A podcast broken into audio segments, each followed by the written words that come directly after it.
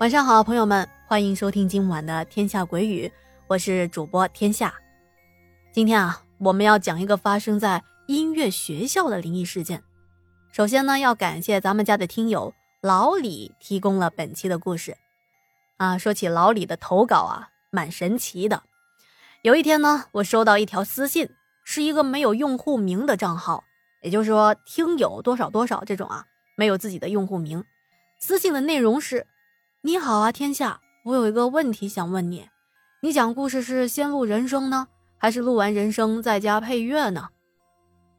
我一看这条私信啊，我想，难道是一位对演播有兴趣的同学？我说啊，我是先录人声，然后再加配乐的。结果对方啪的一下给我发来了咱们今天要讲的这个故事，很突然，是不是？我完全想不到，因为跟他之前问的问题没有任何的关系啊。后来我才明白过来啊，这位听友也就是老李，凭借着自己的灵感，为《天下鬼语》呢专门创作了配乐。那么介绍完老李了，相信您已经迫不及待的想知道这音乐学校到底发生了什么怪事吧？好，那咱们现在啊，马上开讲。老李说啊，这件事情呢是我的一个哥们告诉我的。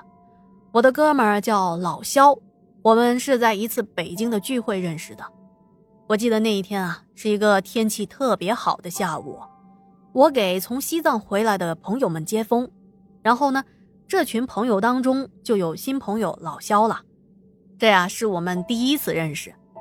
由于我们都是做音乐的，后来呢经常在一起演出。慢慢的就老在一起玩了。有一回啊，我们演出完去吃了宵夜，还喝了一点小酒，在回住所的路上啊，他跟我讲起了当年他在北京香山的一所音乐学校学音乐的时候遇到的一件怪事。那是在九十年代的初期，老肖到北京这一所刚刚建立的音乐学校学音乐。这所学校啊，可以说是中国摇滚乐的黄埔军校，而国内最早的摇滚音乐节也是他举办的。学校啊，位置在五环内的边上，在香山的附近，比较偏僻，周围也没什么商业街。学校里的学习氛围还是挺不错的，经常能够看到同学们三三两两的坐在长椅上练琴。老肖说啊。那天晚上，我和另外一名同学小明在宿舍里睡觉。当时宿舍就我们两个人。那天挺累的，很早就睡了。我睡到半夜啊，他突然感觉到身边好像有人在摸我。哎呦，瞬间就把我给吓醒了。我赶紧一看，我天哪！原来是小明钻进了我的被窝。在这黑漆漆的宿舍里，小明瑟瑟发抖的说：“小小哥，我我床底下有有动静。”啊！怎么可能啊？你做梦吧？啊！啊！这这这真的，我我不骗你。我们宿舍啊，一共有六个床位。都是上下铺，但是那晚啊，宿舍只有我们两个人，其他人都不在。我睡得正香呢，被小明这么一闹，还是有一些起床气的。再加上我是狮子座，我还挺信星座的，性格比较火爆。我觉得小明他肯定是在胡说八道，不可能，一个大老爷们别自己吓自己吧。我说。那我跟你换床睡啊！说着，就大大咧咧的跑到他的床上睡了。我一躺床上啊，这困意马上就来了。正睡得迷迷糊糊的，我记得我做了一个梦。我梦到啊，自己走在学校的林荫小道上。在梦境中啊，那会儿正是白天，风和日丽。我走着走着，看到前方站着一个女同学。那女同学啊，还背着一个吉他。在这个学校学音乐的女生啊，当时一共也没几个。我们晚上睡觉的时候啊，经常在宿舍里讨论：哎呀，哪个女生漂亮，谁的身材更好。男生嘛，你们懂的啦。当时也不知道是哪来的勇气，我快步迎了上去，我想看一看到底是哪个女同学。不过我也不敢直接的跟她搭讪，我是走到她的前头啊，假装转身蹲下去系鞋带，然后在站起来的一瞬间看看她是什么模样。于是啊，我按照计划弄松了我的鞋带。当我装作漫不经心的走到他的前方，我刚想蹲下来系鞋带呢，我听到那个女孩啊喊了我的名字：“肖师兄，是你吗？”哎，还认识我？听他这个声音啊，很熟悉，我立马回身看向了他。但是这个女孩我不认识啊。那女孩笑意盈盈的看着我，嘿，我记得啊，她长得挺漂亮的，可是我醒来之后完全不记得她具体的什么样子，只是在我印象中，她应该是个美女。那女孩笑嘻嘻的说：“师兄，我是小娟啊，今天刚来学校报道，对学校还不太熟，你可不可以带我走一走啊？”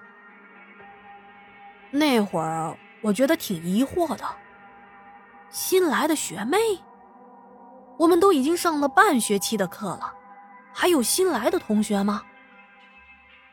虽说我们学校也有中途来学音乐的，而且每个年龄段的人都有，可是这不多见啊。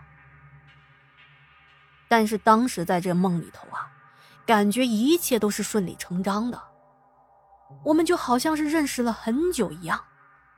我们一路走，一路聊，聊得特别的合得来。走了一会儿，小娟说她很累，想找个地方休息一下。我指着路边的椅子说：“那要不坐这休息一下？”可是小娟说她挺累的，想找个地方睡一觉。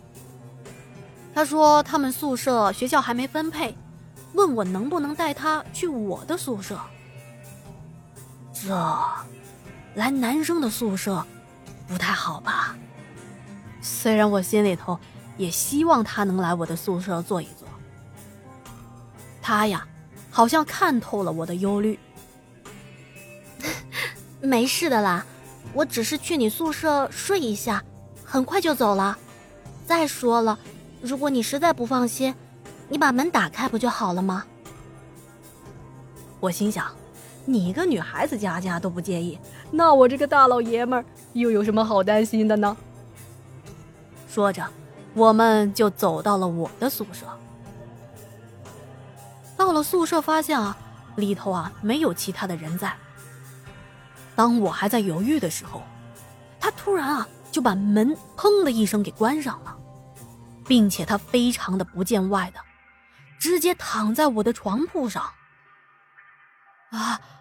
我长这么大，还是见到女孩子头一回睡在我睡过的床上，那种视觉冲击啊，让我整个人都愣住了。接下来发生的事情，更是让我猝不及防啊！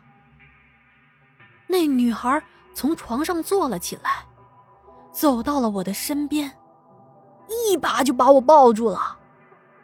你们知道吗？我整个人都傻掉了。我觉得我的头顶啊，正在冒着一些粉红色的泡泡。我这是走桃花运了吗？正当我开始胡思乱想，就听到啊，门外头有人在拍门，砰砰砰的。谁呀？真讨厌啊！怎么在关键的时刻打扰我的好事呢？于是，我对小娟说：“啊，呃，我我我先去开一下门。”小娟也不说话，只是把脑袋埋在我的胸前，紧紧的抱着我，不让我去。本来我还觉得他是不好意思，有点不舍得松开我呢。可是我发现啊，他的力气大得惊人，把我哭得特别的紧，我完全挣脱不开他的怀抱。耳边的敲门声越来越大，可以说啊是砸门声。然后我就从砸门声当中醒了过来。可醒来之后，我却发现。我浑身动也动不了，就好像啊，梦里头那女孩还在紧紧的抱着我，而我的身上却什么东西都没有。那敲门声还是源源不断的传了过来。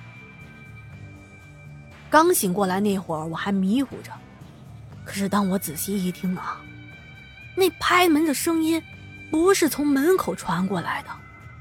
而是我睡的这张床的床板，它不像在梦中那么大声，而是像轻轻的叩门一样，咚咚咚，咚咚咚。此时整个宿舍安安静静的，哪怕是细微的声音都能够听得一清二楚。哎呦，我的天哪！到底？是谁在底下敲床板啊？啊！我想马上逃离这个地方，可是我动不了。接着，我也不知道是哪来的力气，突然一下子就坐了起来，然后立马从小明的床上跑了下来，把小明从我床上也拉了起来，抱起了被子。我们两个呀，从宿舍里跑了出来。啊！你你也听到了是不是啊？对对对，到到底是怎么回事啊？我们两个啊，最后是在走廊里将就了一晚上，一直等到了第二天天亮，我们赶紧去搬来其他的救兵，叫了其他宿舍的同学，让他们啊进宿舍，帮我们看看这床底下到底有什么东西。而其他宿舍的同学听我们这么一说啊，他们也怕的要死。不过，毕竟我们人多胆子大嘛，于是我们互相给对方鼓励，小心翼翼的走进了我们宿舍。有两个胆子大一点的同学呀，低下头，弯下腰，弓着身子往床底下看去。可是。当我们猫下腰一看，床底下只有我们放的行李，并没有什么特别的东西。而我们顺手啊，就把床板给掀开了。掀开了床板，我们全部的人都惊呆了。只见床板的背面呢，赫然有一个黑色的手印儿。老李说啊。当时老肖跟我们说这个事情啊，我们都觉得很不可思议。但那个时候也没有手机，不然老肖是肯定会拍下来的。他说啊，后来他们也没有换宿舍，毕竟是新学校，觉得应该挺干净的吧。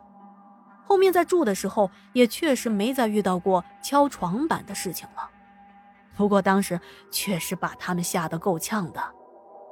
而他们自己也分析啊。说这个敲床板的声音啊，有可能是老鼠夜里头在床底下跑动的声音，而黑手印呢，可能是当时搬家具的工人手比较脏，在抬这个床板啊，不小心印上去。至于他做的那个梦呢，他就当做是春梦了无痕了。可老李啊，觉得老肖这是自我安慰、自我排解。老鼠跑动的声音和敲床板的声音。那能是一回事吗？哎，说到这啊，收听节目的您是怎么看待这件事情的呢？欢迎在节目的下方留言告诉我哦。而您刚才听到的这些配乐呢，全部都是来自老李的创作，感觉是不是挺刺激的呢？好，今天的故事啊就说到这了。